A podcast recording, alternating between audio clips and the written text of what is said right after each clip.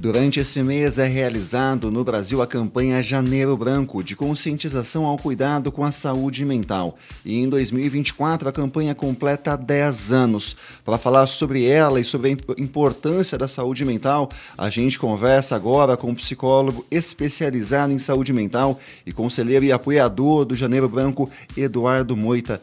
Bom dia, Eduardo. Quem fala com você é Guilherme Coelho. Seja bem-vindo ao Jornal da 92.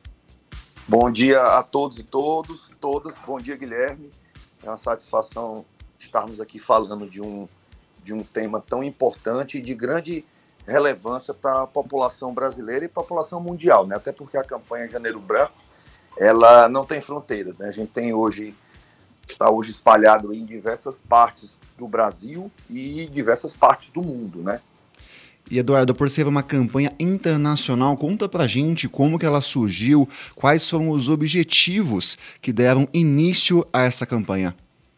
Isso, o que é, que é importante? A campanha Janeiro Branco, ela surgiu em Minas Gerais com um psicólogo chamado Leonardo Abraão, que sempre observou, né? Muitas pessoas observam, mas ele teve a ideia de, de realmente concretizar e lançar uma campanha que trate sobre saúde, porque nós temos diversas campanhas que são tratando de processo de adoecimento. Né? Se tu pensar o Novembro Azul, se tu pensar o Outubro Rosa, se você pensar o Setembro Amarelo, né? diversas, o Maio Amarelo de Prevenção a Acidentes de Trânsito, são todas campanhas falando em, falando em doença, em, em algum acontecimento que não é positivo. A campanha Janeiro Branco ela é da ordem de falar de saúde mental. E aí o Léo observou o quê? Todo final de ano, todo início de ano, né, nós fazemos os nossos planejamentos nós arquitetamos, nós elaboramos, nós pensamos, nós planejamos o que é que nós vamos fazer, né? O que, é que nós vamos fazer com relação ao ano. Tá, eu vou mudar a cor do meu cabelo, eu vou fazer um curso de idiomas, eu vou mudar de emprego, eu vou tomar providências da minha vida de ordem pessoal, de ordem amorosa, de ordem financeira, e a gente planeja. E aí, pensando nisso e observando que, ao longo da execução desses processos, de, de planejamento, né, de, de sonho de vida, muitas vezes a gente não conseguia executar, o Léo pensou na campanha Janeiro Branco, que é uma campanha de reflexão sobre saúde mental, de compreender que eu preciso ter objetivos, que eu preciso ter metas, mas que eu preciso também ter uma organização, porque senão essas metas trazem um prejuízo emocional lá na frente. Se eu planejo algo, de repente eu não consigo executar, e aí eu é, coloco para o ano que vem, e para o ano que vem, para o ano que vem, aquilo vai começar a gerar uma dificuldade em mim, né, de vida, de, de preocupação, de ansiedade, etc. Então, a, a ideia da campanha é, Janeiro Branco é tratar né, das questões da saúde mental, nosso planejamento emocional como um todo na vida. E Eduardo, esse ano em específico, o tema da campanha é saúde mental enquanto há tempo, o que fazer. Pensando nisso, fala para a gente quais assuntos estão sendo abordados especificamente esse ano. Bom, vamos lá. O que é importante a gente refletir? Quando a gente para para pensar sobre saúde mental, quem mais tem dificuldades é, de ter acesso a, essa, a, essa, a esse serviço? A população, o povo. Então a gente, a gente tem tratado muito as questões da saúde mental de ordem dos serviços públicos. Nós temos serviços excelentes no Brasil, através dos, dos, seus, dos nossos municípios, que são os CAPs, Centro de Atenção Psicossocial. Esses CAPs, eles têm psicólogo, eles têm é, médico psiquiatra, eles têm enfermeira, enfermeiro, eles têm assistente social, fisioterapeuta. É, é um centro de atenção psicossocial onde vai trabalhar diversas questões da saúde mental. Então, a gente vem é, levando essa. A palavra não seria provocação, né? mas levando essa, essa fala para as autoridades, para os dirigentes, para que a gente consiga ampliar né, os serviços de saúde mental no Brasil, como um todo. A gente, nós precisamos quebrar alguns tabus. Eu, venho, eu falo muito isso no dia a dia para meu, para os meus pacientes. Pro, eu atendo aqui, eu moro em Teresina, no Piauí, e eu atendo em um, no maior, um dos maiores hospitais do Nordeste, que é o Hospital de Urgência Teresina, Hospital Público. E eu sempre falo que da mesma forma que você, quando tem uma lesão lá no teu dedinho do pé, você vai andando aqui, tá, e você bate o dedo, esbarra o dedo é, na ponta da cama, e teu dedo inchou, você vai um ortopedista, você vai um médico procurar ajuda, Depois, se tiver alguma situação, você vai a um fisioterapeuta e você não tem receio de, de relatar isso. Então, na nossa vida, nós temos diversos, vamos dizer assim, na linguagem simbólica, metafórica, nós temos diversos esbarrões, né? Emocionais, que a gente sofre, que a gente passa, dificuldades. Então, quando isso acontecer, que você tenha é, essa, essa condição de procurar ajuda psicológica, de procurar ajuda psiquiátrica, de procurar ajuda da, das, da, da, na ordem das questões emocionais. Da mesma forma que quando eu estou com dificuldade de fazer uma leitura, o que é que eu faço? Eu procuro um oftalmologista. Eu procuro um médico oftalmologista, ele vai me atender, me consultar, me colocar no aparelho, ver minha, tal, me encaminhar para uma, uma receita e eu vou comprar um óculos para que eu possa enxergar melhor. Então, numa linguagem comparativa, seria isso, procurar ajuda. Então, a campanha Janeiro Branco vem, vem em busca né, de desmistificar é, esse, essa questão do acesso ao serviço psicológico e ao serviço psiquiátrico. E, Eduardo, pensando nesses esbarrões é, é, que você acabou de mencionar com a gente, emocionais, comenta uhum. pra gente, é, pensando na campanha como um todo, quais cuidados, em quais sentidos as pessoas devem procurar ajuda? Pergunto isso com relação a quais transtornos as pessoas podem estar passando, principalmente nessa época, e o que elas devem fazer para procurar ajuda. Primeiro, quando a gente, para gente, para que uma meta nossa não vire um problema. Quando a gente vai traçar um objetivo, uma meta, a gente tem que entender que a gente tem ela a curto prazo, a médio prazo e a longo prazo. Curto prazo são coisas simples que a gente pode começar a executar imediatamente, né? Médio prazo são essas de um plano maior. E longo prazo, por exemplo, é você resolver agora. É, você, você conversa com quem você vive, com sua família, vou fazer um outro curso superior. Então, o curso superior vai durar aí 3, 4, 5, 6 anos até. Então, isso é uma meta a longo prazo. Então, você tem que se planejar financeiramente, emocional, papapá. Criar uma estratégia. Ponto. Então, baseado nessa, nessa, nessa questão, nós temos que ter cuidado para que esse planejamento não nos adoeça.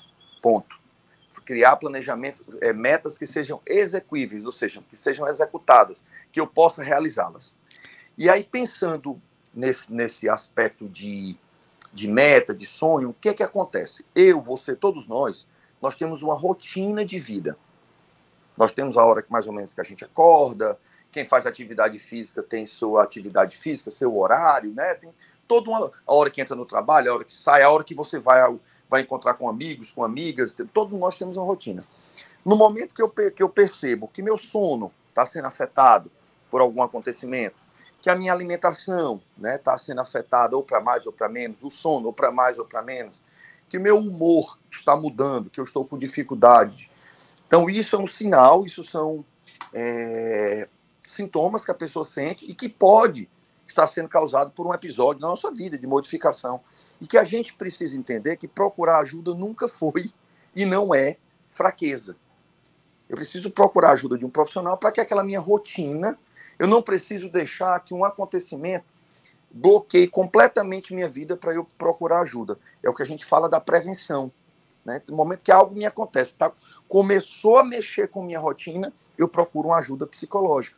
Mas mexer com algo, com algo significativo, que eu percebi que minha vida, minha rotina diária tá, tá mudando. Eu, eu sempre comento assim no nosso dia a dia, durante um, na época da pandemia, eu coordenei aqui no, no, no hospital público as áreas de humanização Covid. A gente trouxe várias estratégias aqui, aquelas cortinas do abraço, passeio terapêutico, e eu sempre tratei essa questão da, do emocional, de eu perceber que eu estou é, entrando em uma situação de dificuldade. Na hora que eu percebo isso, eu busco ajuda como, como a gente fala da vacina. Que, por que, que nós tomamos vacina? A gente espera adoecer para tomar a vacina? Não, a gente toma a vacina para evitar a doença ou para tê-la de forma moderada, de forma leve. Vacina de uma forma geral, né, de vida, as vacinas que existem no mundo. Então, dentro desse princípio, eu não preciso adoecer emocionalmente. Quando eu percebo que algo está me tirando da minha rotina, que algo está é, mexendo comigo, eu procuro ajuda, eu procuro auxílio. Você não vai esperar, né? Por exemplo, a gente vai aumentando a idade e de repente começa a ter dificuldade visual. Eu não vou esperar não conseguir mais ler.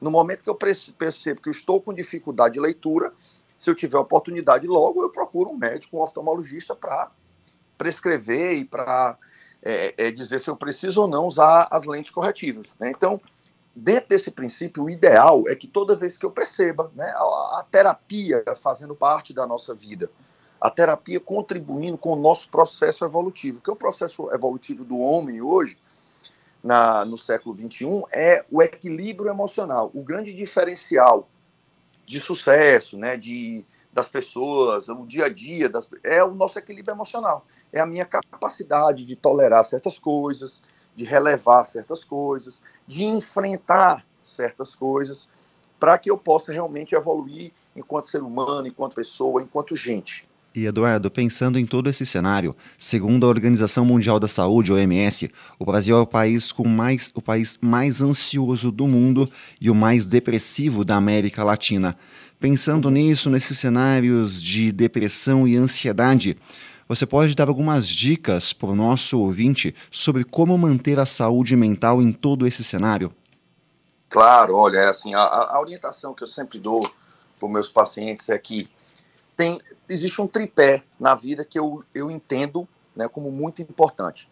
É o nosso sono, é nossa alimentação e nossa atividade física. Quando eu falo atividade física, não é prática esportiva A, B, C, D. Qualquer atividade física que você goste.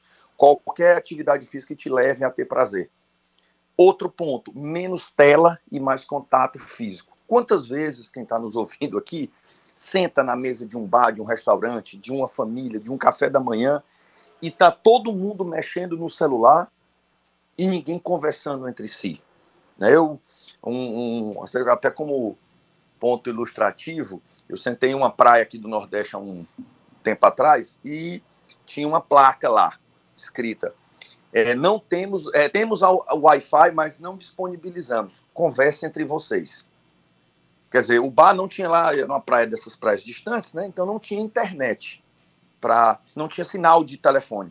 O cara tem internet lá para usar a maquininha dele, passar o cartão e tal, mas ele não disponibilizava a internet que era para as pessoas interagirem de forma lúdica, de forma é, é, é, é, de contato físico, né? Então, menos tela e mais contra, contato, contato físico. Se você parar para ouvir aí as reportagens o trabalho científico de pessoas que trabalham no Vale do Silício, de grandes executivos, eles estão falando isso sobre os filhos, que filho de 8, 10, 12 anos, 11 anos não tem tela, né, a tela é restrita, que eles têm mais atividades lúdicas do dia a dia, com pincel, com lápis de cor, com massinha de modelar, com contato com outras crianças, com brincadeiras interativas, físicas de forma presencial. Então, assim, é, diminuam. O Brasil é um país que consome o maior consumidor de Instagram né, do, do mundo. O Brasil é o segundo maior de Twitter. O, e, e por aí vai. O WhatsApp não se fala. Nosso processo de ansiedade está tão assim que, se você parar para observar, quem aqui está nos ouvindo, quem escuta as, os áudios do WhatsApp no 1. Né? A gente quer acelerar a gente quer, entre aspas, ganhar tempo. E o que é esse ganhar tempo? A, a, qual, é, qual, é, o custo disso? Então, nós precisamos ser mais físicos e menos é, e menos distantes, vamos dizer assim. Nós precisamos ser, ter mais presença física, nós precisamos de atividade, ir a um parque, sentar ao domingo, quando tiver tempo. Assim, cada um vive sua realidade. Tem situações de vida que a gente não tem como, né, vamos dizer, não é para romantizar certas coisas, mas nós precisamos ter mais, ter, ser mais família, ter mais dia a dia dentro dos processos de relação presencial. Essas seriam algumas orientações que eu procuro passar para os meus pacientes, para as pessoas que a gente convive no dia a dia. E Eduardo, pensando em todos esses cenários que você acabou de citar para a gente, o uso excessivo de telas para as crianças, esse imediatismo a ponto de ouvir os áudios ali em uma vez e meia, duas vezes, a gente percebe realmente que vem aumentando os números de casos de ansiedade e depressão. Mas agora pensando nas famílias, como os familiares e amigos devem lidar com pessoas que têm ansiedade, depressão e outros transtornos desse tipo? É muito bom tua fala, porque a palavra de ordem na saúde mental, inclusive da Organização Mundial de Saúde, é o acolhimento.